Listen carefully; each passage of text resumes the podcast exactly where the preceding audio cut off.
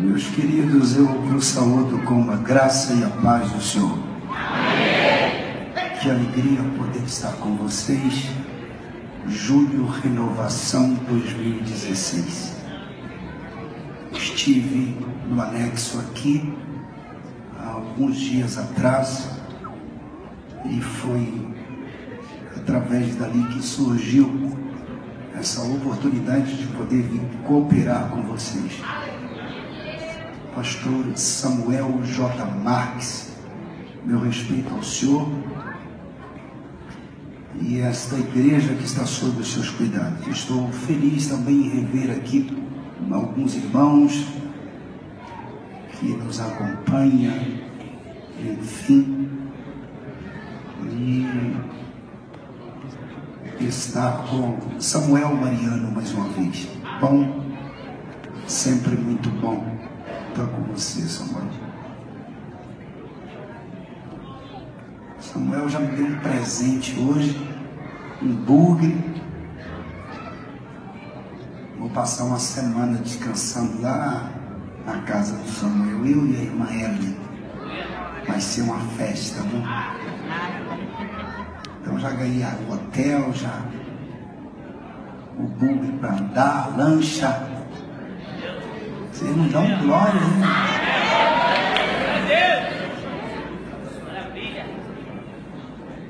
Pois é, mas quem vai sou eu mesmo.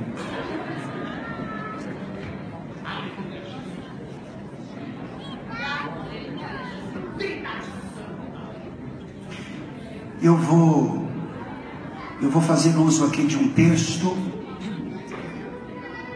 e vou falar uma parte hoje e numa outra oportunidade eu falarei outra parte dessa mensagem. Porque tem ainda Samuel que vai estar adorando a Deus.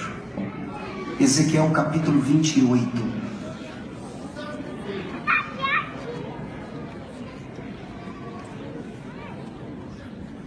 Iremos ler a partir do versículo de número 11.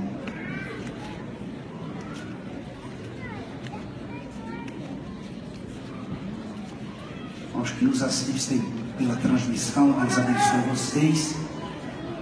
Mandar um abraço para o meu amigo pastor Sérgio, lá, Sérgio Almeida, lá de Orlando. Deve estar vendo. Muito amigo também do pastor Samuel. Assentados como vocês estão, tem muita gente. Então, já que vocês estão assim bem ordeiros, a gente vai aproveitar esse, esse momento. Vamos ler aqui Ezequiel capítulo 28, a partir do verso 11. Quem encontrou, por favor, diz amém. amém. Quem não achou, diz espera. Todo mundo achou. Veio mais a mim a palavra do Senhor dizendo: Filho do homem, levanta uma lamentação sobre o rei de Tiro e dize-lhe: Assim diz o Senhor Jeová: Tu és o aferidor da medida, cheio de sabedoria e perfeito em formosura. Repete comigo: formosura. formosura. Estavas no Éden, jardim de Deus. Todos juntos? Estavas no Éden, jardim de Deus. Toda pedra preciosa era a tua cobertura: a sardônia, o topázio, o diamante, a turquesa, o ônix, o jaspe, a safira, o carbúnculo, a esmeralda e o ouro. E a obra dos teus tambores e dos teus pífaros estava em ti. No dia em que foste criado, foram preparados. Tu eras querubins ungido para proteger, e te estabeleci. No Monte Santo de Deus estavas, no meio das pedras afogueadas andavas. Perfeito eras nos teus caminhos desde o dia em que foste criado, até que se achou iniquidade em ti na multiplicação do teu comércio. Repete: na multiplicação do teu comércio. Se encheu o teu interior de violência e pecaste, pelo que te lançarei profanado fora do monte de Deus, e te farei perecer, ó querubim protetor, entre pedras afogueadas. Elevou-se o teu coração por causa da tua formosura e corrompeste a tua sabedoria por causa do teu resplendor por terra te lancei, diante dos reis te pus para que olhem para ti. pela multidão das tuas iniquidades, pela injustiça do teu comércio, profanaste os teus santuários. Eu, pois, fiz sair do meio de ti um fogo que te consumiu a ti, e te tornei em cinza sobre a terra, aos olhos de todos os que te veem. Você diz amém. Eu estou em tratamento de um edema nas cordas por isso, constantemente eu estou. Hum, hum, hum, vocês orando, Deus vai me curar. Só existe uma maneira de começarmos a falar sobre Deus. Pois coisa alguma tem sido dita de tão significativa acerca de Deus, do que confessar que Ele é o mistério tremendo pois o homem, em seu estado atual de inteligência, não tem podido dizer muito sobre Deus, senão em sentido antropomórfico, ou seja, forma de pensamento que atribui características ou aspectos humanos a Deus. Gênesis 1, verso 1, a Bíblia vai nos dizer que no princípio Deus criou os céus e a terra. Em Gênesis 1, versículo 27, o texto vai nos dizer que Deus formou o homem. Em Salmos 148, versículo 5, diz que Deus mandou e logo todas as coisas foram criadas. Em Isaías 42, versículo 5, o profeta diz que ele criou os céus. Já em Isaías 45, verso 7, está escrito que ele formou a luz e criou as trevas. Em Amós 4, verso 13, diz que Deus criou os ventos. Colossenses capítulo 1, versículo 16, o apóstolo Paulo diz que porque nele foram criadas todas as coisas que há nos céus. Apocalipse capítulo 4, verso 11, está escrito que Deus criou tudo. E em Apocalipse capítulo 10, verso 6, diz que Deus criou céu, terra e mar, e tudo que neles há. Então Deus criou, Deus criou. Apocalipse capítulo 10, verso 6 diz que ele criou céu, terra e mar, e tudo que neles há. Então Deus criou tudo. Antes de Deus criar tudo, onde Deus estava e com quem Deus estava? É uma pergunta lógica e inteligente. E a resposta veio aí na sua mente, você pode estar até com medo de responder a si mesmo que Deus estava só. Mas se Deus criou todas as coisas que há no céu, na terra e no mar, antes de Deus criar todas essas coisas, obviamente que Deus estava só. Mas Deus estava só onde? Só entre aspas, ele estava na eternidade. Uma teologia no nível mais avançado, o tempo em que Deus esteve na eternidade, que na verdade não tem um tempo, mas é uma cairosfera, esse tempo, vamos chamar assim, dentro de uma linguagem humana, Deus ele vivia na dança chamada pericorese, criando os espíritos dos homens. E Deus, nesse tempo, primeiro ele resolveu criar um reino invisível. Porque de tudo que Deus criou, Deus primeiro criou o reino invisível. Por que, que você fala que Deus primeiro criou o reino invisível, pastor Denilson? Porque lá no livro de Jó, no capítulo de número 38, versículos 3 a 7, está escrito que quando Deus estabelecia os fundamentos da terra, as estrelas dos céus o aplaudiam. Quem são as estrelas dos céus aqui nesse texto? Obviamente que todos sabem, são os anjos. Estrela na Bíblia, dependendo do contexto, pode ser anjos espirituais ou anjos físicos. Apocalipse capítulo de número 1, quando Jesus anda no meio de sete candeeiros de ouro, e João observa, existem sete estrelas na sua destra. No versículo posterior você vai entender que Jesus fala para João que as sete estrelas são sete anjos das sete igrejas. Então, estrelas pode ser anjos físicos, ou seja, pastor, e pode ser anjos espirituais, ou seja, os anjos que assistem diante de Deus. Então Deus primeiro fez as coisas espirituais, e ele fez os anjos, dentro, obviamente, das suas respectivas categorias. Existem anjos para tudo. Apocalipse capítulo 5, você vê anjos em volta do trono. Apocalipse 7, primeiro, tem anjos que ficam nos quatro cantos da terra. Apocalipse capítulo 8, verso 2, tem um anjo que fica diante do altar do incenso, na frente de Deus. Apocalipse capítulo 8, verso 6, você vai ver anjos com trombetas. Apocalipse capítulo de número 10, versículo de número 1, você vai ver um anjo vestido com uma nuvem. Apocalipse capítulo 10, verso 5, tem um anjo que está sobre o mar. Apocalipse capítulo 14, verso 6. Tem um anjo que voa e vai voar no período tribulacional com o evangelho eterno. No capítulo 14, verso 8, tem um anjo que é anunciador da queda de Babilônia. 14, 17 de Apocalipse, tem um anjo com a foice. Capítulo 16, versículo de número 15, tem um anjo com poder sobre as águas. Apocalipse, capítulo de número 19, versículo 17, tem um anjo que fica no sol. Tem anjos para tudo. São miríades e miríades e miríades de anjos que Deus criou, obviamente dentro das suas respectivas categorias: serafins, querubins. Os querubins são um tipo de um diaconato celestial cheio de olhos. Eles são superiores aos serafins. Mas a Bíblia diz que aquele que é o maior seja como o menor. Em vez de eles estarem acima dos serafins, eles estão na base do trono de Deus.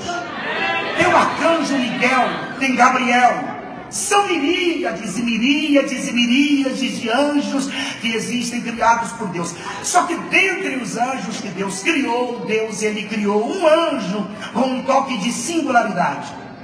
Nós conhecemos esse anjo como Lúcifer. Os antigos o conhecem como Shamael, aquele que atrai a Deus por sua beleza. Não existe um texto nas escrituras falando especificamente desse anjo quando ele foi criado, senão Ezequiel capítulo de número 28. E por mais cético que o teólogo possa ser, obviamente que ele vai ter que crer que as características apresentadas no capítulo 28 não podem ser atribuídas a um mortal, porque a proposta do capítulo 28 de Ezequiel não é a princípio para um anjo, mas sim para Etibaal II, o rei de Tiro. Mas existe na Bíblia uma linguagem chamada de linguagem de dupla referência. Repete comigo, dupla referência. O que é um texto de dupla referência? É um texto que está falando de uma situação e ao mesmo tempo está falando de outra. É um texto que está falando de algo e ao mesmo tempo está falando de outro algo. Um exemplo. Lembra de Davi? Deus falou que o reino de Davi seria um reino eterno. Mas o reino de Davi não é um reino eterno, porque Davi morreu. De quem, de quem Deus estava falando? Deus estava falando que o reino eterno é do Messias. Assim como o governo de Salomão que apresenta o governo milenar de Cristo. Então, ao mesmo tempo que o texto está falando de uma coisa, está falando de outra. E aqui é uma lamentação sobre Etibaal II, o rei de Tiro. Etibaal ele morava numa ilha chamada Ilha Sagrada uma ilha de prosperidade crescente, um homem que estava vencendo reinos e reis. E esse homem se exaltou sobremaneira, passando a possuir características de um ser que Deus havia criado. E é por isso que Deus usa Ezequiel para levantar esta lamentação contra esse rei de Tiro, Pastor, me explique melhor. Vamos lá. Verso 12. Filho do homem levanta uma lamentação sobre o reditivo e diz-lhe: Assim diz o Senhor Jeová: Tu és aferidor da medida, cheio de sabedoria e perfeito em formosura. A palavra que você usou e grifou, formosura, é uma palavra hebraica chamada iof, que quer dizer perfeito na simetria, sem defeitos físicos, algo feito como obra de artesão. Isso aqui fala da quando Deus criou este ser que conhecemos como Lúcifer. No versículo 14, você grifou também na sua mente. Quando você repetiu, estavas no Éden, jardim de Deus. Ora, irmãos, Etibaal 2 nunca viveu no Éden, jardim de Deus. O Éden não é da terra. O Éden não é terreno. A palavra Éden significa jardim das delícias inefáveis. Como Etibaal nunca viveu no jardim das delícias inefáveis, logo quem viveu no jardim das delícias inefáveis era este ser que vivia no meio de pedras afogueadas como sardônica, topázio, diamante, turquesa, ônix jaspe, safira, carbúncula e esmeralda e o ouro e a obra dos teus tambores e dos teus pífaros. Por isso que nós que estudamos a Bíblia defendemos que Lúcifer era o maestro de coral no céu. Se ele foi maestro, talvez Hum, possa não ser, mas todavia, porém, ele mexeu com música, porque no dia que Deus o criou, Deus o criou os instrumentos de louvor para que ele fizesse uso dos instrumentos de louvor. É por essa razão que o diabo ama música. O diabo gosta de música. Ele, na verdade, ele gosta. E vocês percebem que as músicas, até as mais clássicas do nosso tempo, têm perdido foco do clássico da música, da cultura da música, onde tem inserido um toque de sensualidade, um toque de, de, de uma cultura fomentada pelo próprio diabo, isso é um fato. Há quem diga que quando Lúcifer foi criado, Deus, ele acoplou no Lúcifer os instrumentos de louvor, coisa que eu discordo. Mas pastor, como era que funcionava? Por que, que ele andava no meio das pedras afogueadas? Os mais antigos dizem que as pedras afogueadas eram que identificavam o perfeito louvor, que aprovava o perfeito louvor ministrado por Lúcifer. Vocês estão pensando, e até domingo à noite, lá no Pará, em Rondu do Pará, após eu ter ministrado sobre a nossa cidade está no céu, sua irmã veio me perguntar, pastor, nós iremos nos conhecer no céu? Eu respondi para ela, é óbvio que iremos nos conhecer no céu, senão não teria sentido. É claro o céu não é um lugar de zumbis, onde você chega lá, não sabe o que está fazendo, o que está lá. O céu é um lugar de gente inteligente, que tem a mente de Cristo. Não existe um amontoado de anjos, um em cima do outro, sem saber o que fazer. Qual era o papel de Lúcifer? O papel de Lúcifer era reunir-se com os anjos para prestar cultos, porque o reino de Deus é um reino hierarquicamente muito bem organizado. O reino de Deus é um reino hierarquicamente muito bem organizado. Cada anjo dentro do seu respectivo ofício, ninguém se mete no outro. Todos recebem ordem, executa a ordem de Deus. E esse ser, ele ministrava o louvor e as pedras afogueadas, elas se acendiam como aprovação do perfeito louvor de Lúcifer. Só que quando Lúcifer olha para si mesmo e vê a sua beleza, o seu resplendor, e que era diferente de todos os demais anjos, devido à ordem e à simetria com que foi criado, o versículo de número 16 vai dizer na multiplicação do teu comércio.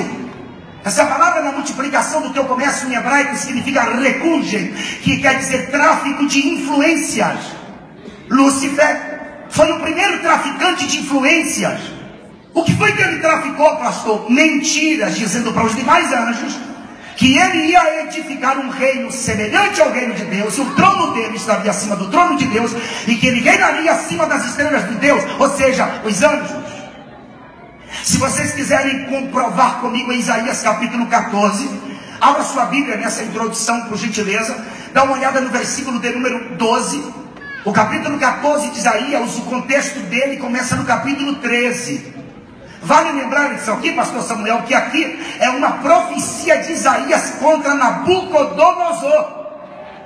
Nabucodonosor vai viver 200 anos na frente de Isaías. E Isaías já está profetizando contra um rei que ainda não nasceu, que ainda vai nascer. E aqui é um texto também de dupla referência. Porque ao mesmo tempo que Isaías está falando de Nabucodonosor, está falando de Lúcifer. Olha o verso 12. Olha o que diz: Como caíste do céu a estrela da manhã, que é daqui que se deriva o, o nome Lúcifer, luzeiro, portador de luz.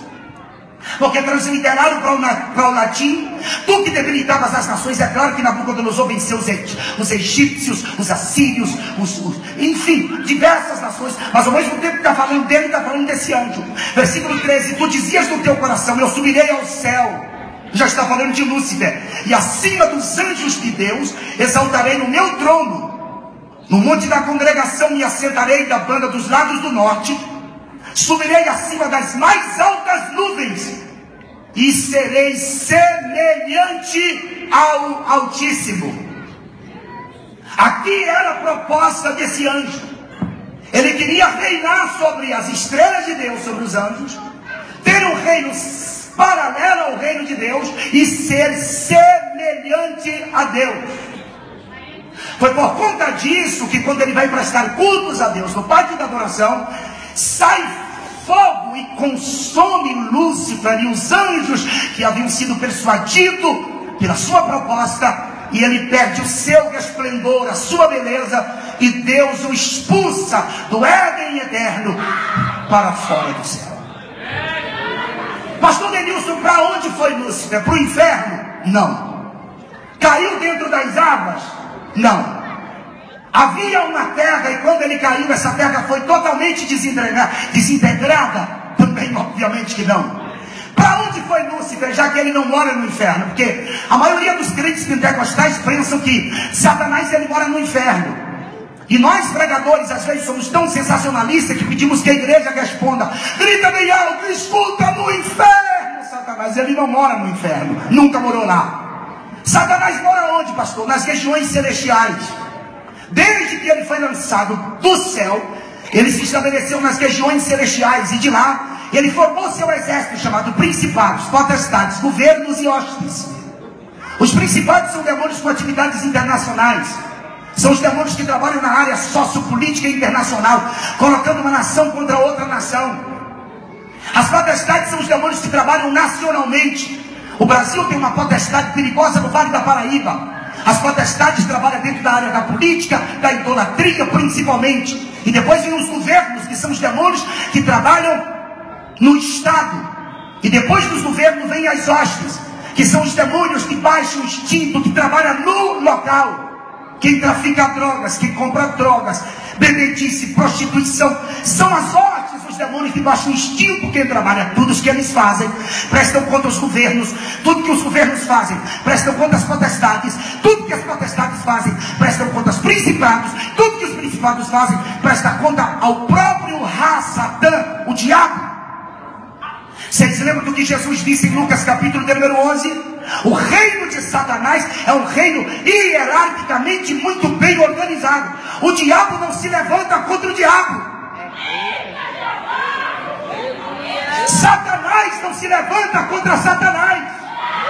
Me prove na Bíblia que o senhor viu um muçulmano falar contra muçulmano na internet. Me prove na Bíblia que o senhor viu um budista falar mal de budista na internet. Não tem. Não vou nem falar nada.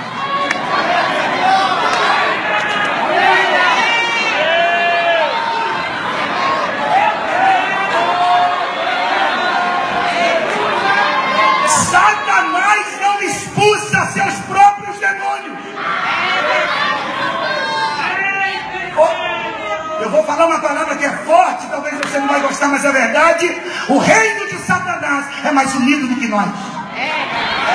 Os filhos das trevas são mais prudentes do que os filhos da luz. Sabe? Se estabeleceu nas regiões celestiais. Vai em Gênesis 1, por gentileza, Gênesis 1. Gênesis capítulo número 1. Gênesis capítulo 1. Estava nas regiões celestiais. Não havia ninguém para ser tentado. Estava apenas ele, seus principados, suas potestades e seus governos. Porque ele não tem ninguém para tentar. Éden de Deus ele não pode, porque pecou. Imediatamente os seus justificaram com Deus, fizeram uma aliança eterna.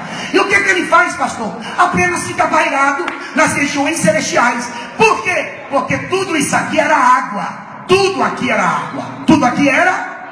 Vamos lá, tudo isso aqui era? Tudo era água. Só que no princípio, Bereshit para Elohim, no princípio criou Deus os céus e a terra. Esse princípio aqui dentro do hebraico, do Velho Testamento, é um tempo inimaginável.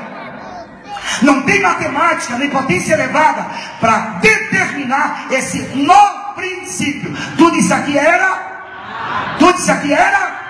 Mas Deus já tinha feito os céus e a Deus pegou a terra e fez a terra, criou a terra. Olha nos meus olhos. E quando ele criou a terra, você sabe o que foi que ele fez? Ele escondeu a terra. Ele fez o quê? Escondeu. Ele fez o quê? Escondeu. Ele escondeu a terra. Satanás não sabia de nada, apesar de ser um ser inteligente. Tudo era água, estabelecido nas regiões celestiais. principados, potestades, governos e hostes. Não havia ninguém para tentar, mas num belo dia, o texto vai dizer no versículo de número 2, que o Espírito de Deus veio e pairou.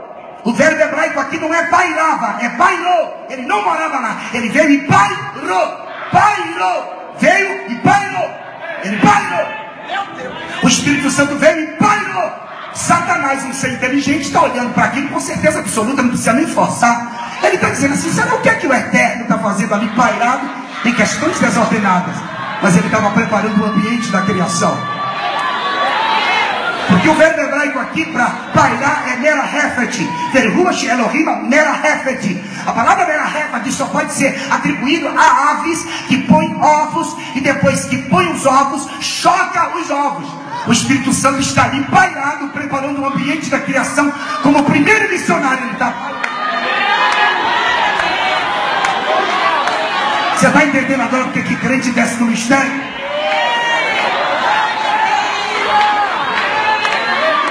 Quando ele está pairado, preparando o ambiente da criação, aí aparece o Pai, no verso de número 3, aparece o Eterno, quando o Eterno aparece nessa atmosfera, ele aparece, aparece gritando. E o grito que ele dá é este: Haja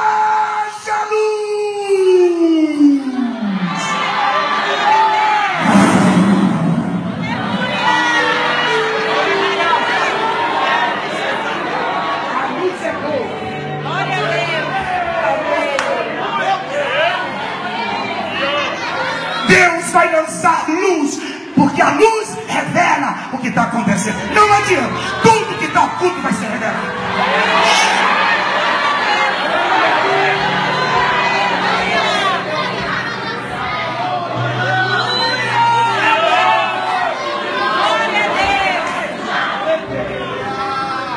E viu Deus que a luz era boa, e disse Deus: chamou Deus o dia luz, a luz dia, e as trevas chamou noite, e foi a tarde e amanhã o dia primeiro. Aleluia. E disse Deus: haja uma expansão. Olha como tudo era água. Tudo era? Tudo era. E Deus disse: haja uma expansão no meio das águas. E as águas começaram a se Haja separação entre águas e águas, no verso 6. No verso 7 diz: E fez Deus a expansão, e fez separação entre as águas que estavam debaixo da expansão e as águas que estavam sobre a expansão, e assim foi. E chamou Deus a expansão céus. E foi a tarde e amanhã o dia segundo, pastor Samuel, Samuel Mariano, as águas começaram a se mover, porque Deus estava mandando que as águas se separassem. No versículo de número 9, Deus diz: ajuntem-se as águas debaixo dos céus num lugar. Eu disse para você que Deus tinha feito a terra num tempo inimaginável. E que Deus havia feito o quê? Escondido a terra. No verso de número 10, 9, quando Deus disse assim: ajuntem-se as águas debaixo dos céus num lugar, o que, é que ele diz? E apareça não é haja, é apareça, porque estava escondida. Onde, pastor? Dentro das águas. Dá uma olhada em 2 Pedro, capítulo 3, versículo 5. Eu estou na introdução, a gente está entrando na mensagem. Já em 2 Pedro 3, verso 5, rapidamente. Dá uma olhada no que foi que Pedro revelou. Eles voluntariamente ignoram isto, que pela palavra de Deus, já desde a antiguidade, no grego koine, antiguidade aqui é o equivalente ah, no princípio em hebraico, é um tempo inimaginável, que matematicamente não pode ser decifrado. Eles voluntariamente ignoram isso, que pela palavra de Deus já desde a antiguidade existiram os céus e a terra, que foi tirada da água, e no meio da água subsiste. Então a terra estava dentro das águas, escondida, e quando Deus disse, separe-se as águas, e ele disse, apareça a porção seca, e a porção seca apareceu, só que ela apareceu e ficou pairada nos ares. No versículo de número 10, o texto chamou Deus a porção seca terra, e ao ajuntamento das águas chamou mares, e Deus salgou as águas dos mares, e viu Deus que era bom. Só que a terra está pairada nos ares, pairada, sem nada. Aí Deus disse assim: Eu não trabalho com coisa parada, eu não trabalho com inúteis. Eu não trabalho com inválidos. Deus olha para a terra e disse: Produza a terra. Aí a terra começa a girar em torno de si. Você não entendeu, não? A terra começou a girar no seu processo de translação. A terra começou a girar numa velocidade de 106 mil quilômetros hora, como está girando até hoje. E você nem fica tonto, tá vendo? Deus disse: produz a terra, produz a terra, produz a terra, erva verde, erva que dê semente, árvore frutífera que dê fruto, segundo a sua espécie. Você tem que produzir segundo a tua espécie. Ovelha não gera cavalo, ovelha não gera porco, ovelha gera ovelha. Produza. Você está pensando que as coisas de Deus é assim? Deus pode, pode, mas Deus tem um trabalho, uma forma de trabalhar extraordinária. Que vocês sabem disso. Não fique pensando que quando Deus disse haja, frutifique, que as árvores já estavam grandes. Não, não, senhores. A terra começou a brotar. Vai dar uma música essa mensagem.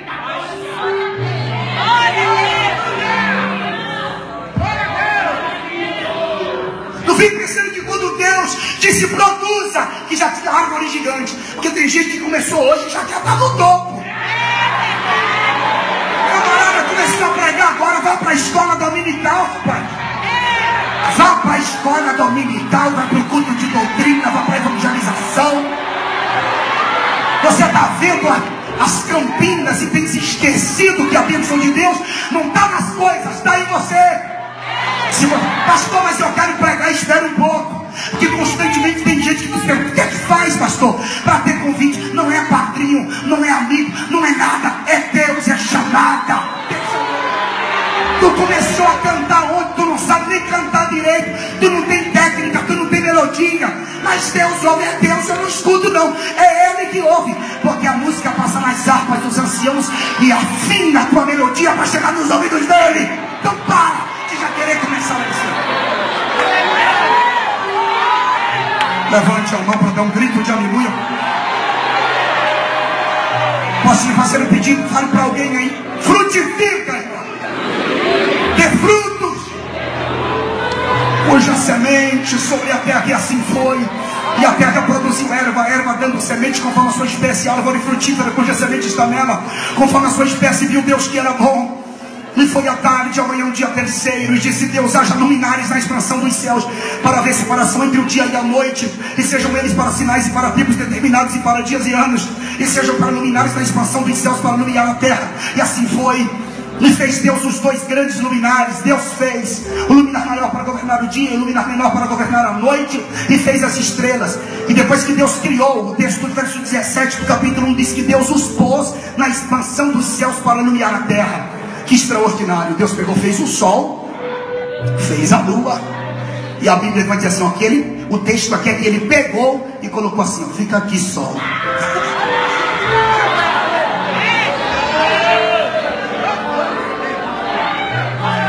Ele os pôs, pegou o sol e disse: Você vai ficar parado aqui. E essa ideia de que existe habitantes em outros planetas é conversa, nunca vamos descobrir. Por quê? Porque cada lua só tem uma lua. O, o, menor, o planeta que tem menos lua é o nosso. O que tem menos depois de nós tem duas luas. A lua é, é que oxigena os mares e os rios. É a boia da terra, se você não sabe. Ou talvez sabe, estudou, mas esqueceu. Porque existe, aprendi isso no primário. A lua, se ela subir demais, ela tem enchente, ela, ela tem seca, acaba com a terra. Quem é a lua, pastor? Quem é a lua na Bíblia? A lua é a igreja. Lembra de cantar de Salomão? Tu é como a lua. Paulo, em Filipenses, diz que nós somos como astros. Em Gênesis 37, José sonha com o sol e a lua se prostrando diante dele. A lua é um tipo da igreja, porque a igreja não tem luz própria. A igreja precisa da luz do sol para iluminar durante a noite. Vocês estão entendendo? Você não tem luz própria. Você precisa dele. Se o sol não está brilhando, você está iluminado. Tá? E, e, o ofício da lua é só iluminar durante a noite. Se a lua subir demais, tem seca na terra. O PT arruina com o país. Se a lua baixar, tem enchente demais. Se a igreja que se chama pelo meu nome descer, vai ter enchente de avivamento.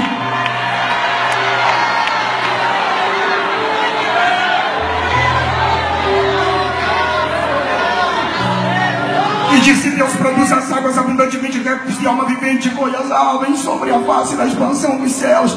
E Deus criou as grandes baleias, mamíferos que ele mesmo deu nome, e todo réptil de alma vivente que as águas abundantemente produziram conforme a sua espécie, toda ave de asas conforme a sua espécie.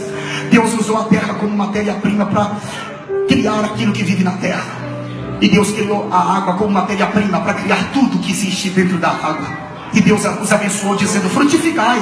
Parece que a mensagem de hoje, além de ser renovação, é renovação mesmo. Frutifica, meu filho. Cada igreja tem por obrigação a crescer 20% durante o ano. Crente tem que pelo menos gerar duas vidas por ano. Lembra de cantar de Salomão? Te comparo com umas ovelhas que sobem ao lavadouro, dentre as quais não há estéreo. Todas produzem gêmeos, produz dois.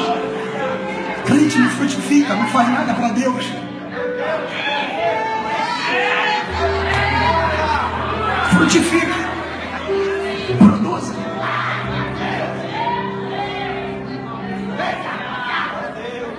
Multipliquem-se sobre a terra. E disse Deus: produz a terra alma vivente conforme a sua espécie, gado, répteis e bestas feras da terra conforme a sua espécie, que assim foi. E fez Deus as bestas feras da terra conforme a sua espécie, o gado conforme a sua espécie, e todo o réptil de, da terra conforme a sua espécie. Viu Deus que era bom. Olha aqui na minha mão direita, aqui os dinossauros, as bestas feras da terra, do versículo de número 25. Ah, pastor dinossauro, obviamente que esse nome é técnico, ninguém sabe o nome desses animais, eram bestas feras. É a partir do século XIX que, que, que acharam que é, é dinossauro Rex, que, que não sei quem, que não sei quem. Ah, pastor, mas ele viveu há não sei quantos milhões de anos. Pastor, quando eles fazem o teste do carbono, do C14, é claro que isso aqui vai dar números gigantescos. Porque no princípio criou Deus os céus e a terra. A terra é criada, ó. Eu pergunto para o senhor: qual a matéria-prima que Deus usou para criar as bestas feras? A terra.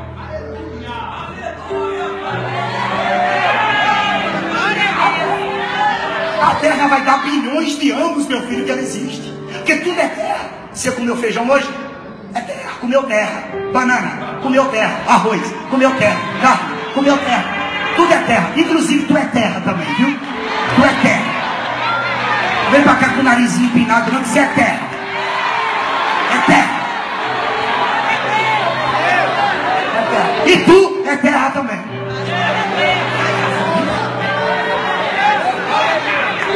Um inseto, por mínimo que seja, derruba o indivíduo.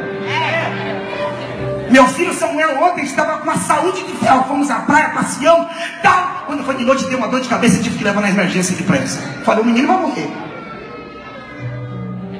Então não somos nós. Aí quando eles fazem o teste do C14, eles estão fazendo o teste da terra. E fez a bendita da besta fera que e aqueles fósseis que a gente vê não é lagartixa. Entenderam não? Aí vai dar milhões de anos. Não por causa do osso, mas por causa da terra que fez o osso.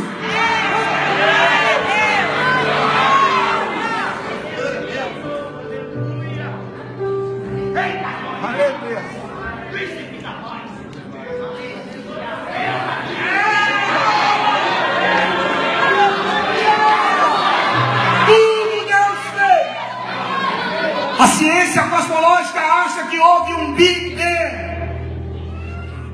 Porque era algo como um átomo que explodiu e foi para o tamanho de uma bolinha de tênis, e essa bolinha de tênis explodiu, formando as moléculas de vida e criando esse multiverso dentro dessa ordem sincronizada e extraordinária. Mas a ciência cosmológica tem razão. Os antropólogos estão de alguma forma associados à ciência cosmológica, apesar de ser áreas distintas, mas eles tentam, de todas as formas, desfazer o criacionismo. Pastor, e como foi a criação? Houve de fato Big Bang ou não houve? Para o meu ponto de vista, ninguém me disse, mas para mim houve. Segundo os meus estudos, houve o Big Bang. Mas não dentro dessa, dessa, dessa, dessa, dessa tese evolucionista. Não. Mas a explosão houve. Quando foi que houve a explosão? Quando Deus apareceu aqui no mundo físico e gritou: Haja luz! A luz foi formando a vida. Perdeu de dar glória para Deus, mas tudo bem. Haja A luz aqui não é a luz do sol, porque ele ainda não tinha criado o sol, nem tampouco da lua. Aqui a luz dele mesmo, que os antigos o conhecem como a Nertamite. Nertamite, ou seja, a luz perpétua que nunca se apagará. Por isso que no céu não vai precisar de sol nem de lua para que nele resplandeça, porque o Cordeiro de Deus é a lâmpada que ilumina esta cidade. Levante a mão para dar um grito de aleluia, só para me sentir à vontade. Não, mas levanta, irmão, levanta a mão, levanta a mão. Dá um grito de glória para o Deus. E quando Deus ele cria todas essas coisas, o versículo número 26. Deus, você já ouviu isso aqui de alguém fazendo? Todo pregador tem um livro de Gênesis. Eu estou preparando essa mensagem. Eu tenho dois anos e dois meses só estudando isso aqui, aqui e acolá, para ver se junta alguma coisa, tá? E eu vou dividir em duas partes, como eu prometi. Mas você já viu todo pregador chegar e dizer que Deus tocou no chão e o Eterno veio para fazer o homem? Há muitos que dizem que Deus, quando fez, fez o boneco. Mas primeiro Deus fez a coluna vertebral do boneco. Porque Deus não faz nada sem estrutura. Lembra que o capítulo 37, tem um ruído, um reboliço, osso no osso, nervo e carne. Deus não constrói o teto da igreja primeiro. Deus constrói primeiro o fundamento. Foi isso que o Senhor fez. É o que sustenta. É os ossos, as cartilagens. É o nervo, é o amortecedor. Deus, Ele fez a coluna vertebral do homem. Que tem 613 divisões dos 206 ossos, que são as 613 leis que estão inseridas dentro do quebra das escrituras, a coroa da escritura que é o livro de Gênesis. E ele preencheu de barro. O diabo está lá de cima. Isso aqui é um pensamento que não tem outro. Não é, pastor? O diabo está lá de cima dizendo assim: Nossa, ó, tem terra bem nas águas, não sabia. A terra está produzindo. E agora ele desce e está fazendo boneco. Só que Deus usa um verbo dizendo assim: Façamos um homem. Façamos um homem a nossa imagem, conforme a nossa semelhança. Que, que você está dando glória?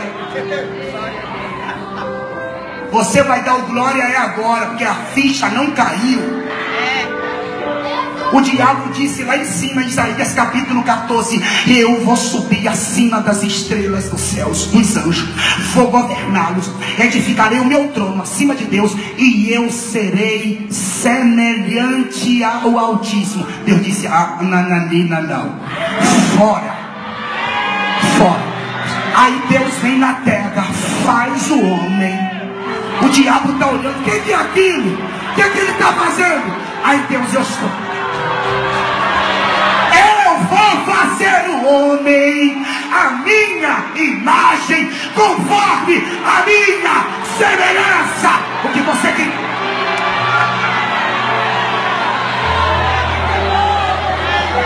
Entendeu porque que o diabo não gosta de você? Não porque você é rico, branco, ruivo, negro, amarelo, pobre. Ele te odeia porque você é a semelhança de Deus. Levante a mão esquerda, dê um grito de aleluia se você puder. Pega na mão de alguém, pega na mão de alguém, diga: Tu é a cara de Deus. Fala para mim. Tu é a cara de Deus. Tu é a cara de Deus. Tu é a cara de Deus. A senhora é, é a cara de Jesus. Dá um grito de glória só. Só. O diabo ficou mirado com aquilo, porque tudo que ele queria ser, Deus disse não. Fez no barro. Os senhores sabem qual é a maior humilhação de Deus? Pergunta qual? Foi fazer uma casa menor do que ele para habitar.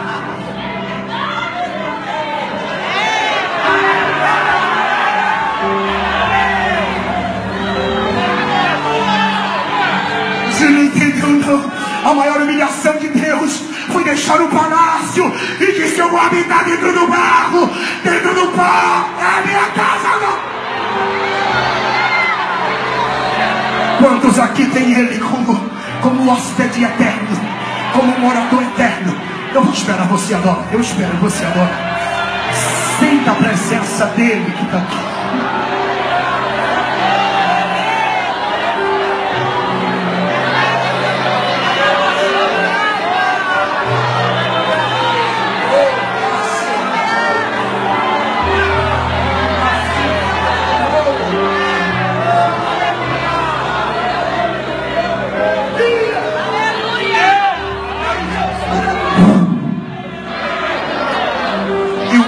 Fez alma vivente com ruas de Deus. Deus não fez o homem primeiro.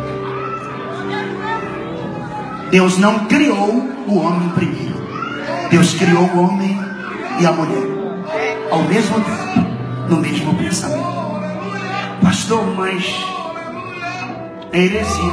Não é. Deus formou primeiro o homem fisicamente, mas criou o projeto de Deus é os dois.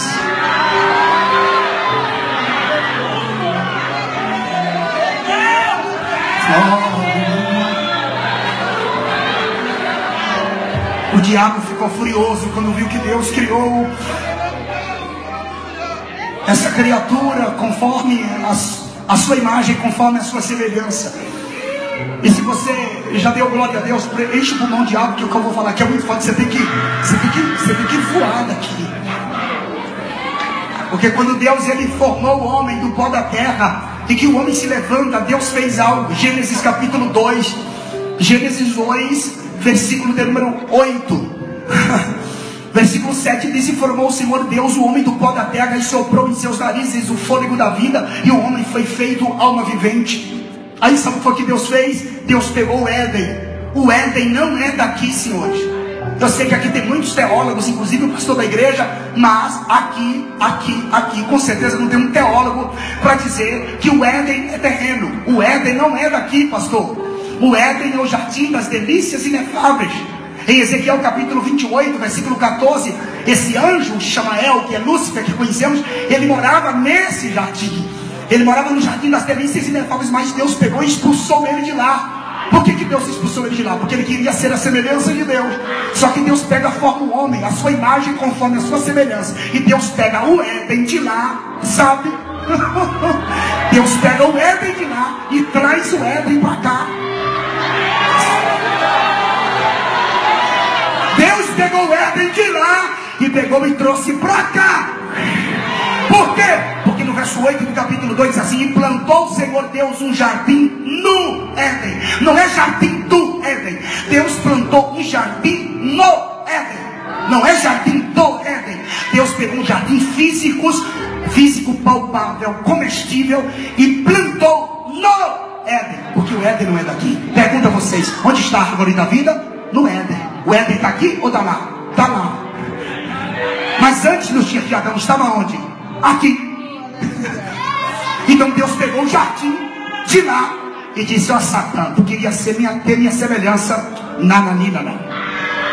Você morava no meu jardim de delícia, eu te expulsei. Tudo isso eu vou dar para o homem. Toma.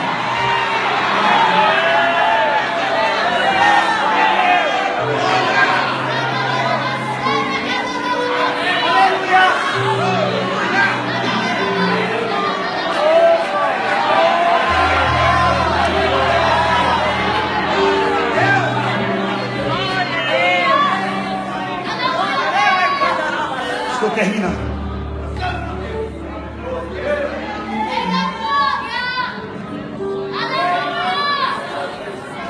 Do meio de jardim saía um rio, transformava-se em quatro braços. Deus pegou e formou a mulher. A palavra cabeça em hebraico significa aquele que serve. O marido serve a esposa a mulher.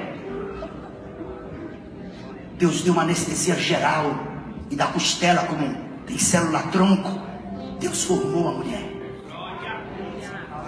Ela é auxiliadora. A mulher é a, a mulher é o alicerce da casa. O homem é a cobertura. A mulher é osso, o homem é pó. A mulher é forte, o homem é fraco. Com qualquer dor de cabeça eu estou arriado. Mas a mulher não. Menstrua uma vez, sangra cinco dias por mês e não morre. São terríveis. Carrega um filho no ventre, tem outro no braço. Arruma a casa, faz comida, atende o telefone, conversa com a vizinha. São terríveis. As bichas são osso duro de roer. Por isso que quando dá para que não presta, nem o Satanás pode.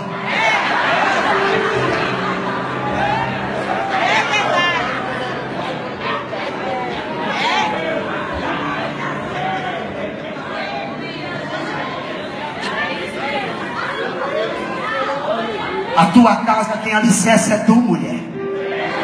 Quem protege tua casa é tu, varão. Tu é a cobertura da tua casa. Por isso que Provérbios 31 diz que a mulher sábia não. A mulher, a mulher sábia, sua lâmpada não se apaga de noite. Nos momentos mais difíceis da vida, você está ali firme. É quem auxilia o marido. É quem conforta ele. É quem aplaca a fúria dele. Ah, mulher!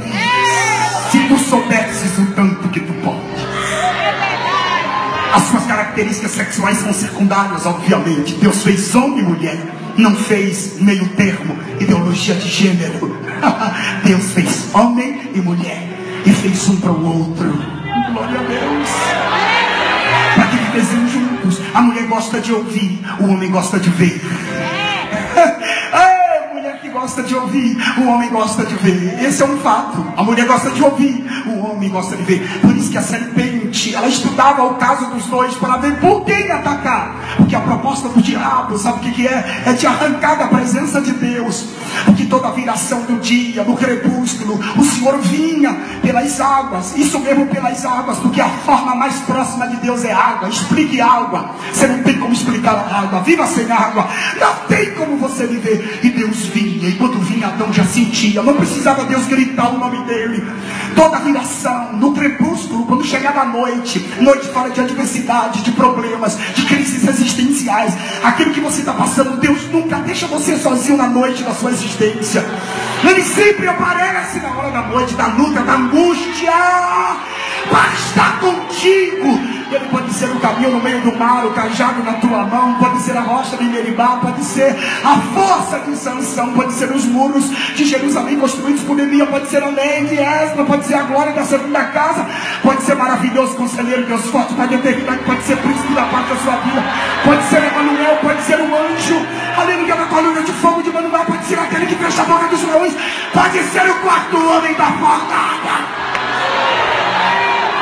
Ele pode ser harmonia da Galileia, do jardim, pode ser profundidade das riquezas, tanto da sabedoria como da ciência, pode ser o fio de escarlate da janela de Jericó, pode ser a pedra que você está edificado, pode ser a justiça, o amor.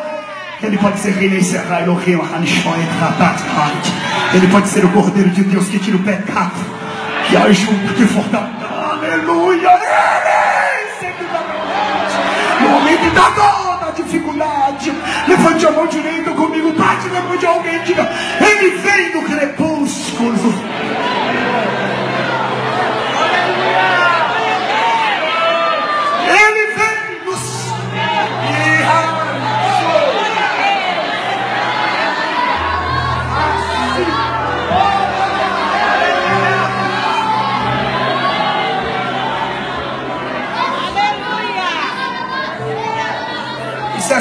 Sessões espíritas passaram a existir por parte de Satanás para tentar tirar os dois. E depois que ele estudou muito a Eva, sabe?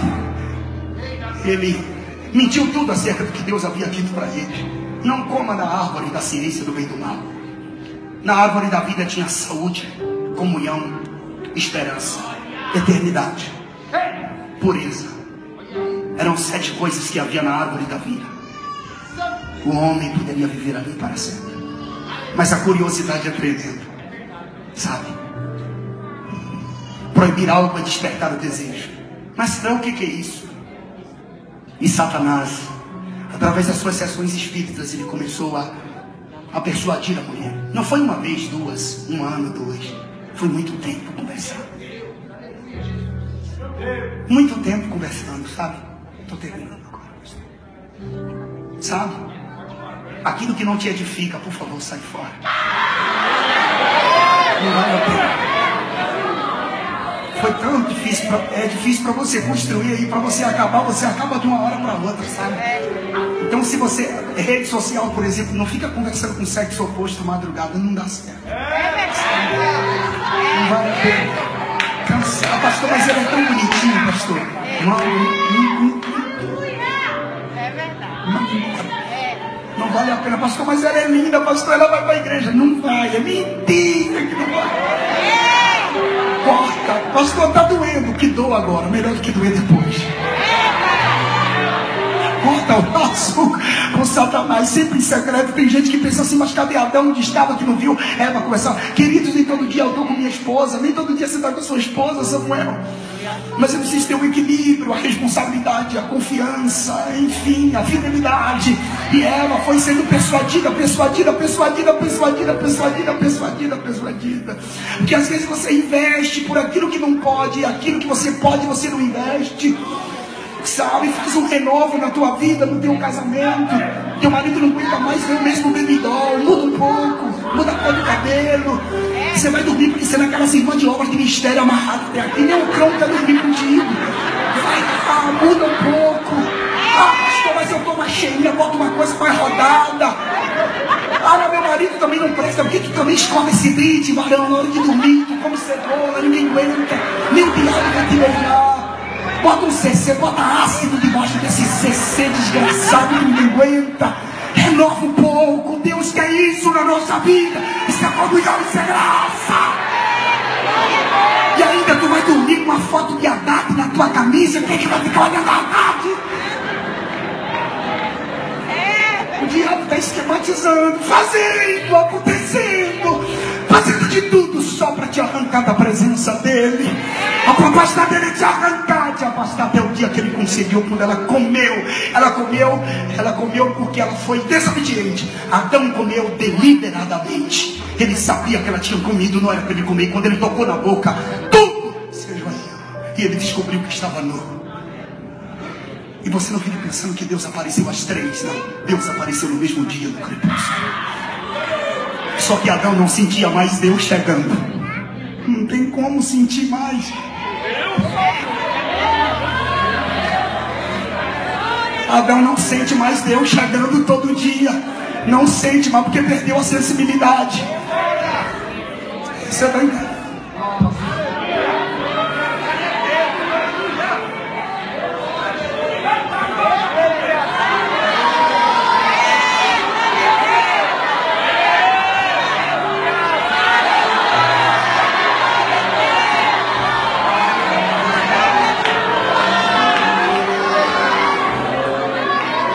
Adão não sente mais Deus chegar. E como Adão não, não, não sente mais Deus chegar, Deus aí grita: Adão! Deus não sabia onde ele estava, sabia, mas queria ouvir da boca dele. Eu vou fazer uma pergunta: como é que está o seu Júlio? Como é que está o seu 2016? Esse mês é um mês de renovação, 31 dia para você se renovar. E a primeira renovação não é intelectual, a primeira renovação é espiritual que Deus quer na sua vida. Foi o que Adão fez, pastor, violou todos os princípios pré-estabelecidos por Deus. Você sabe por que Deus deu os dez mandamentos ao homem depois? Porque os dez mandamentos são os dez mandamentos que o diabo havia violado no céu. Porque os dez mandamentos são eternos, não são da terra. O diabo roubou, enganou, cobiçou tudo. Tudo. Tudo. Eu já falei sobre Deus, já falei sobre Lúcifer. Já falei sobre o diabo, sobre o homem. A parte melhor vou deixar para depois. A igreja.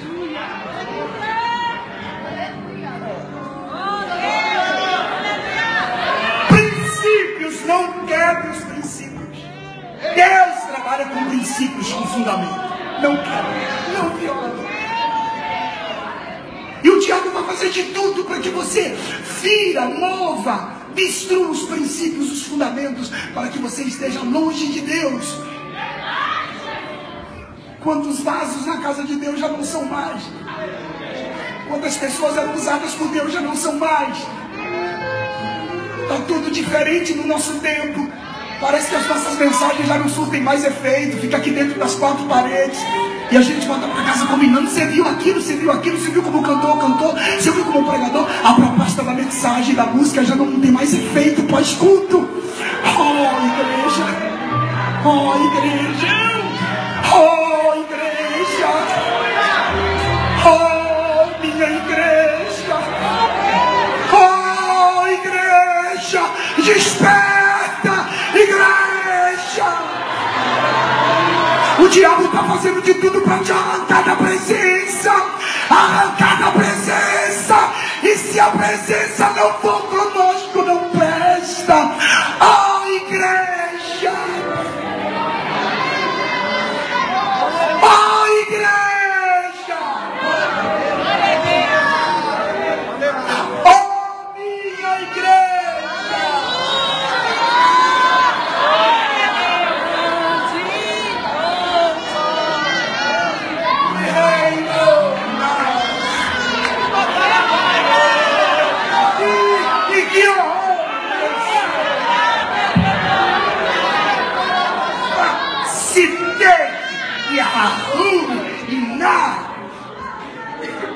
Nobody here don't shame.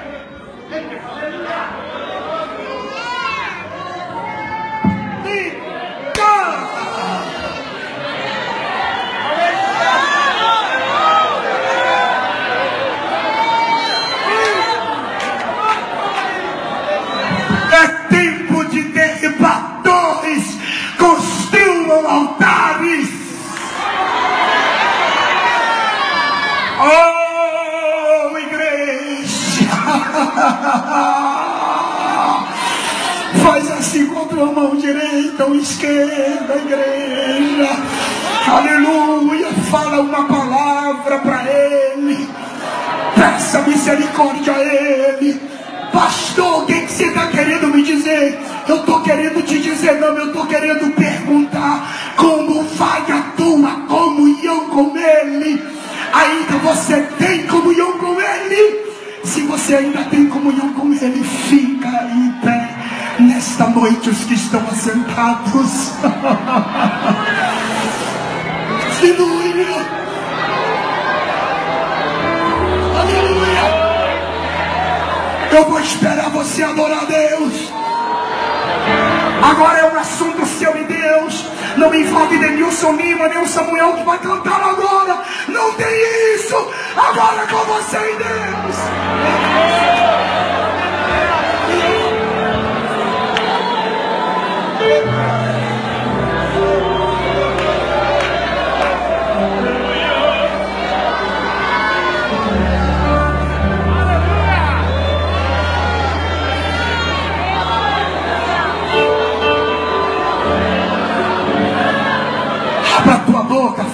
Fiz uma oração. Se tu não tem palavras, frange a testa, lacrimeja os olhos, maneia a cabeça, mas não fica quente nada não. Hoje é um dia que Deus reservou especialmente para você. O diabo quer te tirar do Éden, do jardim das delícias, quer te tirar da comunhão, vai fazer de tudo, mas há poder no sangue do Cordeiro. Quem sente a glória do Espírito de Deus aqui? Fala alguma coisa. Enche este lugar de adoração. Fale uma palavra que possa bendizê-lo, magnificar. Pega desta graça, pega, pega, pega, pega. Pega desta graça, pega desta graça, pega desta graça, pega desta graça, pega desta graça. Adora! Você que é batizado com o Espírito Santo, aleluia. Fale em línguas estranhas, fale em línguas estranhas. Seja renovado, seja renovado. Deus toca em mentes, corações. Vai acontecer outra vez, Pai.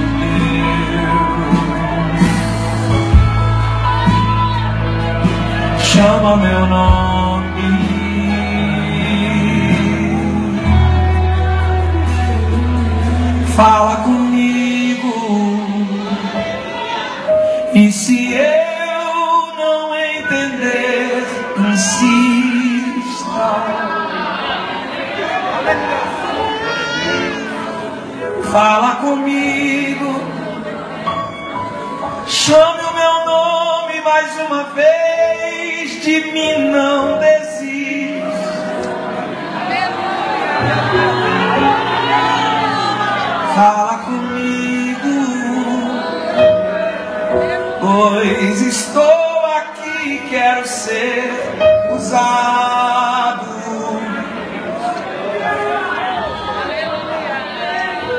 É melhor ser um menino que te ouve.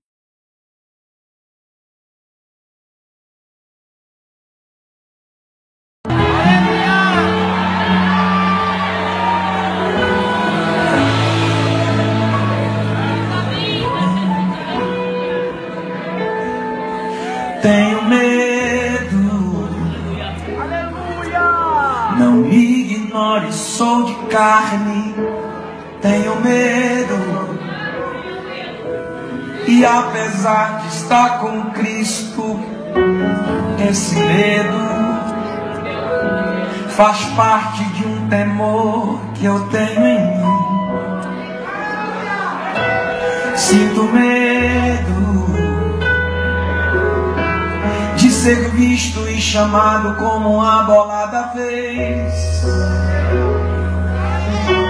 E o medo só aumenta quando é pra fazer que todo mundo fez. Sinto medo, apenas medo. Medo de quê?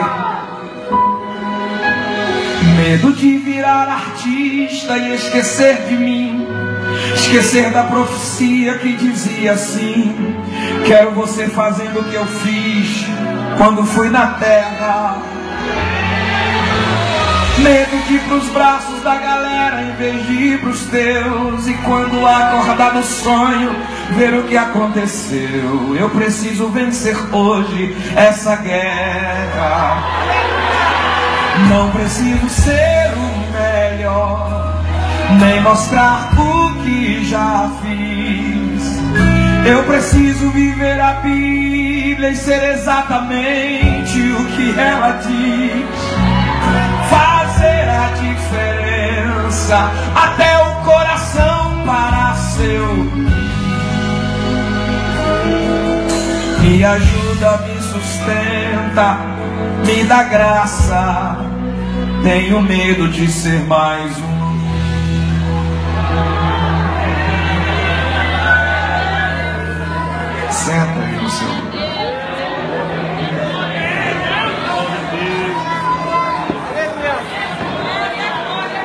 A paz do Senhor, meus irmãos. Pastor Samuel, meu amigo, muito obrigado. Eu perdi as contas de quantos julho da renovação e quantos janeiros proféticos eu já participei com o Senhor. E Deus tem me ensinado a ser crente só lhe olhando.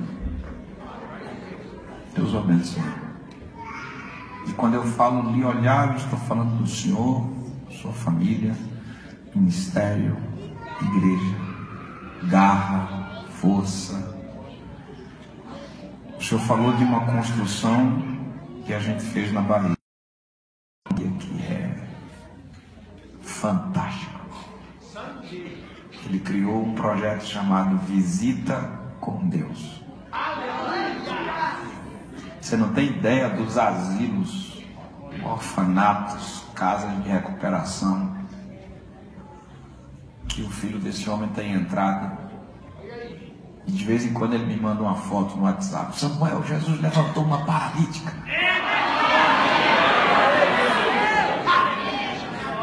Eu gosto de gente que vai para Sicar. Eu nunca pensei em escrever um livro. Todo mundo pensou que o primeiro livro que eu ia escrever era sobre mim. E eu comecei um dia desse a escrever um livro chamado Sicar. E você só vai entender quando você ler. Jesus pregou em um monte de lugar, em todo lugar tinha fariseu. Para atrapalhar, para fazer pergunta idiota, para tentar impedir. Aí Jesus foi para Sica. Descobri esse segredo. Fariseu não gosta de deserto.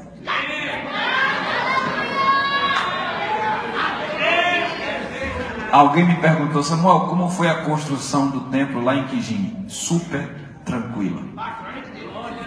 Chegou ninguém para dizer nada? Ninguém. Quem chegou era para somar. E por que não chegou para atrapalhar? Porque fariseu não gosta de lugar que só tem 12 crentes. Jesus prega para a mulher um sermão enorme. Você não encontra. E os fariseus disseram, e os fariseus pensaram. O fariseu gosta de centro. Se você está procurando, ai, como eu queria fazer um negócio para Jesus, vai para o deserto. Ninguém vai te importunar. Jesus ia passando em Samaria, ele fazia um congresso no meio de Samaria, ele foi fazer para Samaria não, vou em Sicar. E outra coisa, Jesus além de estar no lugar errado, chegou bem na hora errada. Meio dia Jesus chega num poço. Meio dia não vai ninguém no poço. Quem já pegou água de cacimba sabe o que é isso. Meio dia a água está barrenta, morna, bungada. Mas sempre tem uma mulher. Sempre tem uma mulher que quando ela vem de manhã, as Santa Ronas diz, da água que ela bebe eu não bebo. No horário que ela pega eu não bebo. Ela disse, povo meio-dia que eu quero ver ninguém falar mais de mim. Aí Jesus chega na hora, aleluia. Quer entender?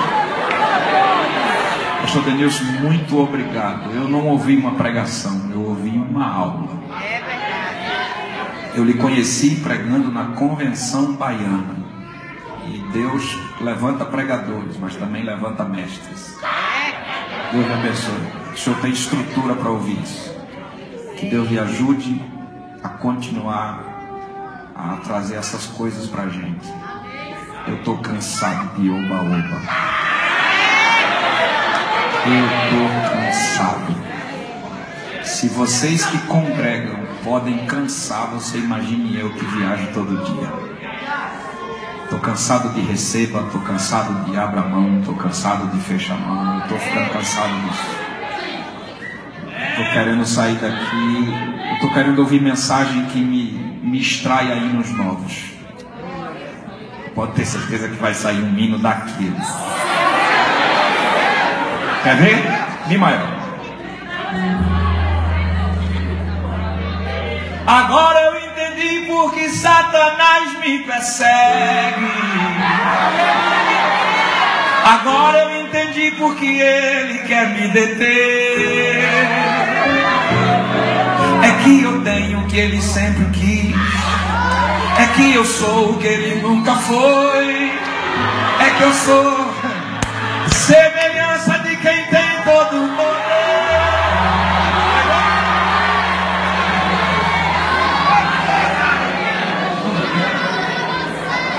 Janeiro profético eu trago ela todinha, tá? Mas eu quero cantar uma nova com vocês, posso? Música nova, diga amém. E é fácil.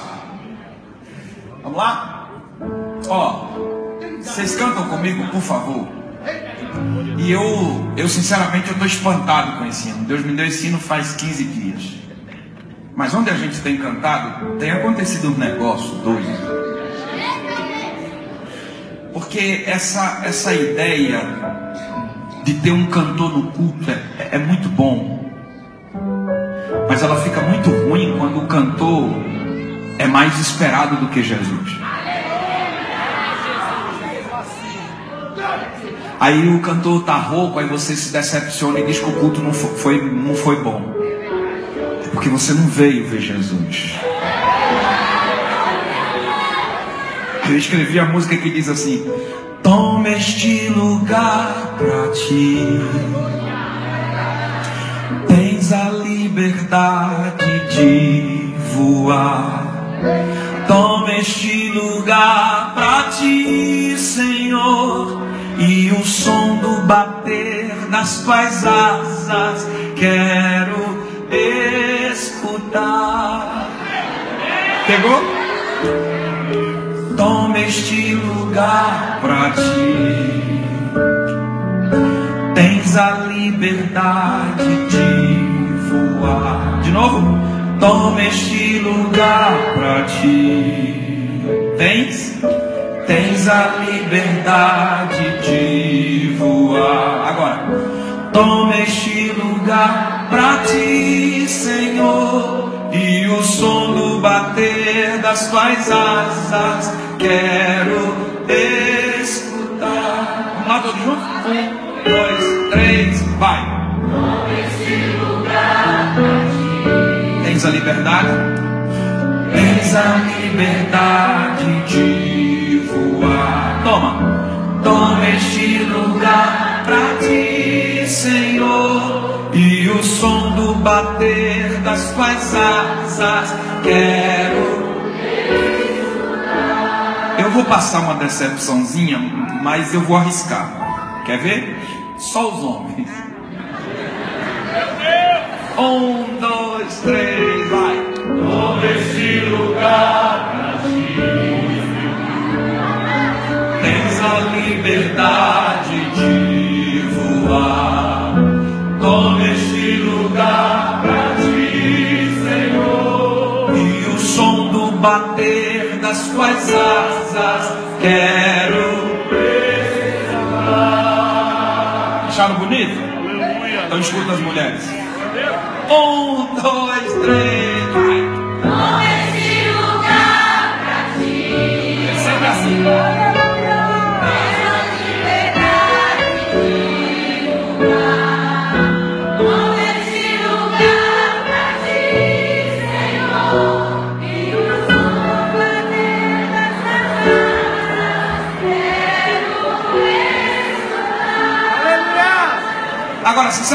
volume da, da voz das mulheres não foi 10% do que elas podem. Eu sei que quando faz raiva você, você grita mais. Bora? Um, dois, três, vai. Os homens tens a liberdade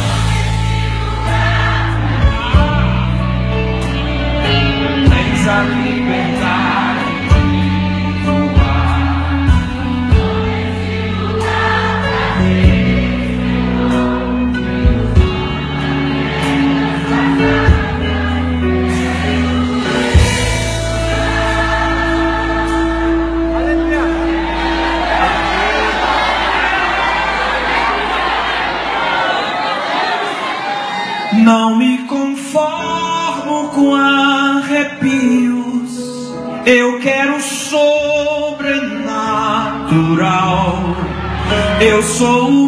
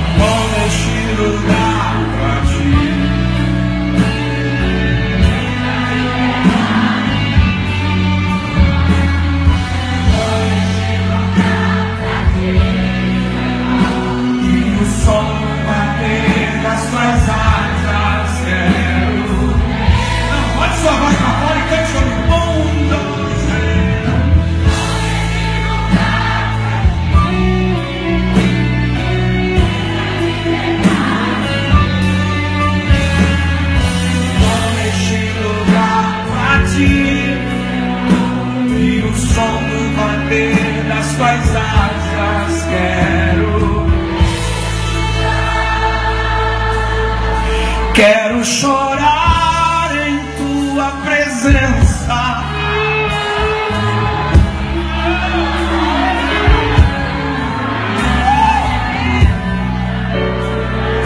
Oh!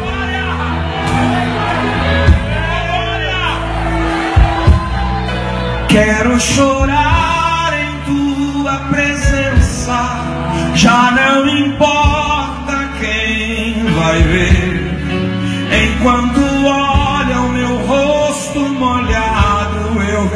recebo poder.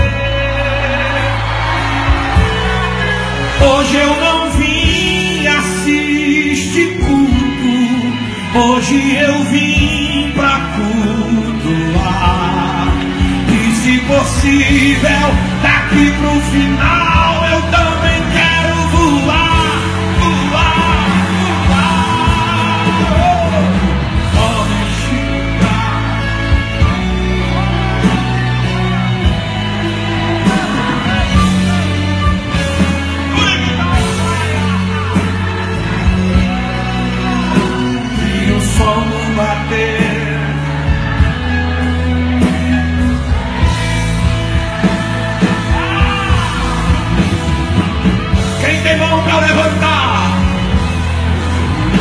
tem alguma coisa para dizer a ele, diga.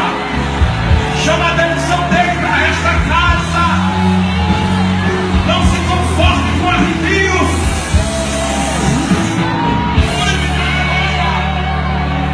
Isso, um minuto de glória, bora! Bora! Não se conforme com o culto normal.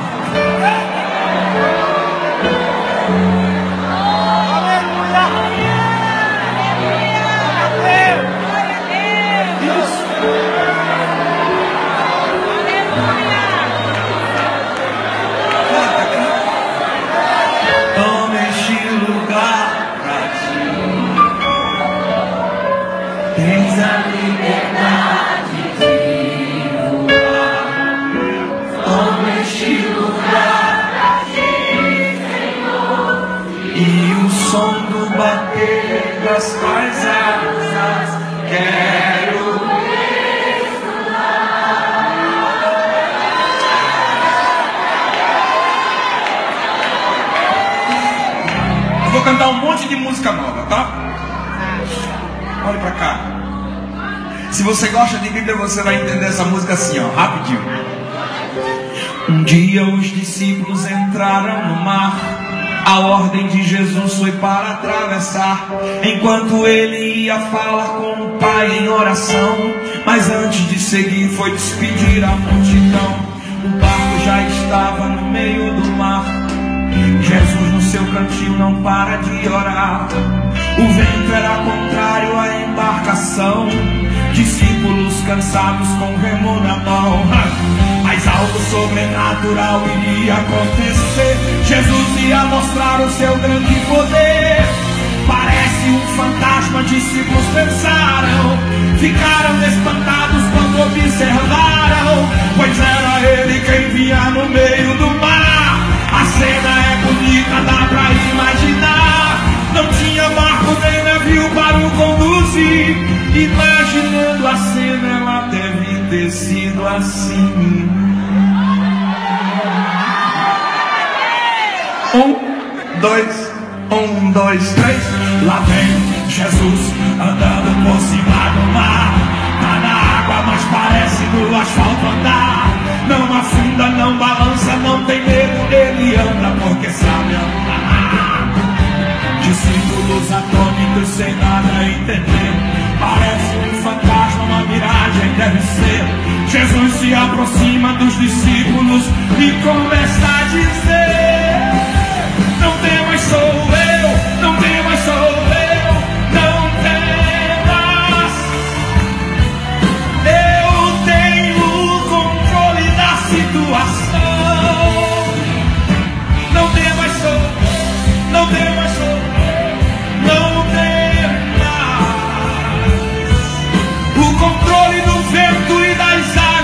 estão em minha mão. Quem dá glória é Jesus que anda por cima da.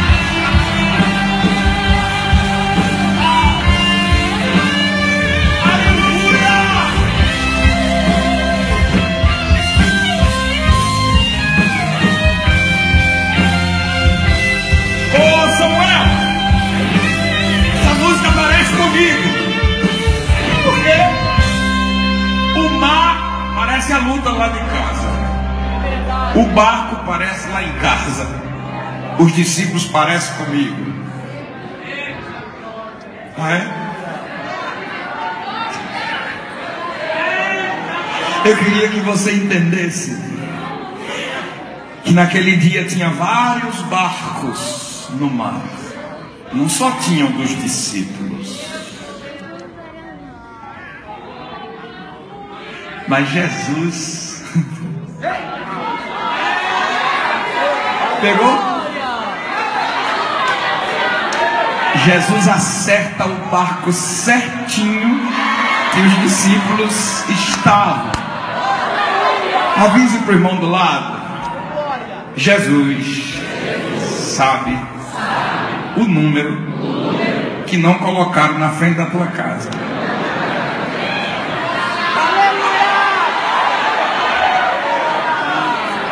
Na minha casa, a- o nome da rua é tão feio.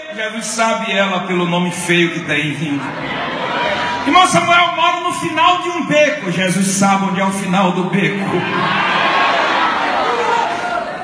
E quer que eu te diga uma coisa? Se eu fosse você, eu fechava os olhos e começava a ver isso aqui, ó. Um, dois, um, dois, três. Lá vem Jesus andando por cima do mar.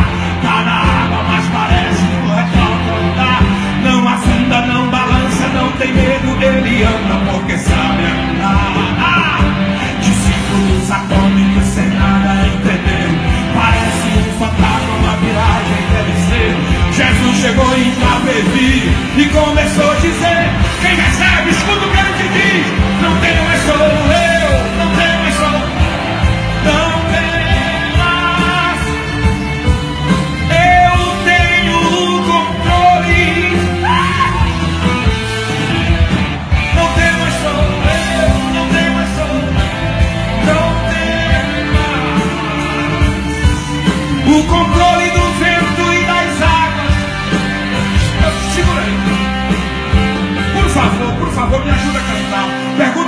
Pergunta o irmão do lado, já sentou perto de um profeta? Se nunca sentou, muito prazer. Já que você pegou na mão dele, segura, diz a ele, vou profetizar até terminar o culto. Então já começa a olhar para ele com cara de profeta e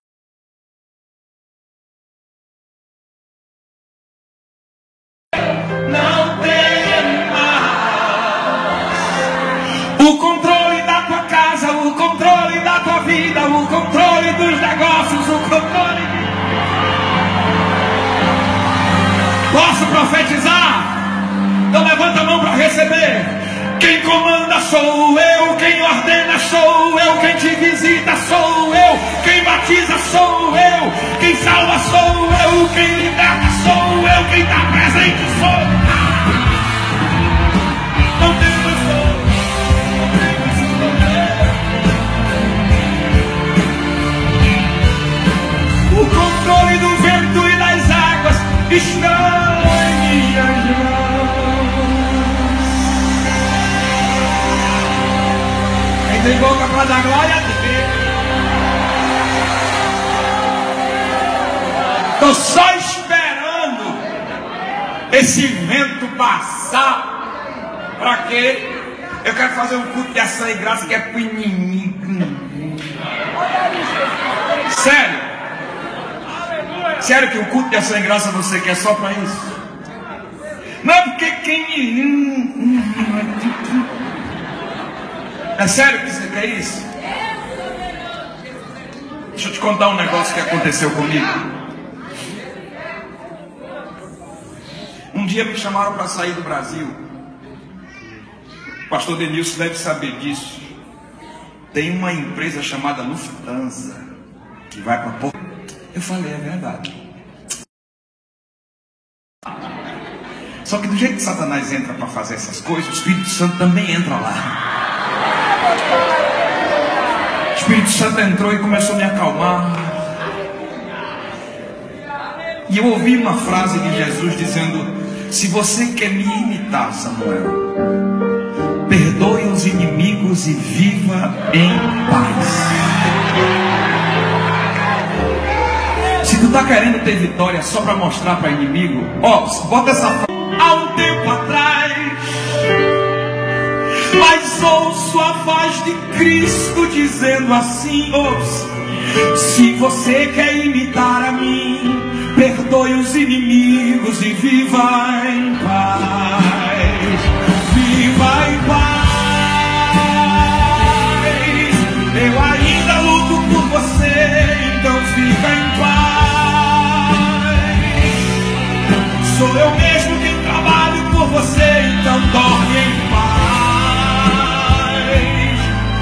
Pensamento de vingança não provém do meu trono fica em paz, pois ainda tem muita coisa para acontecer. Fica em paz, eu já provei que sou na sua vida. Quando fecharam tudo, eu abri saída. Perdoe os inimigos e viva em paz.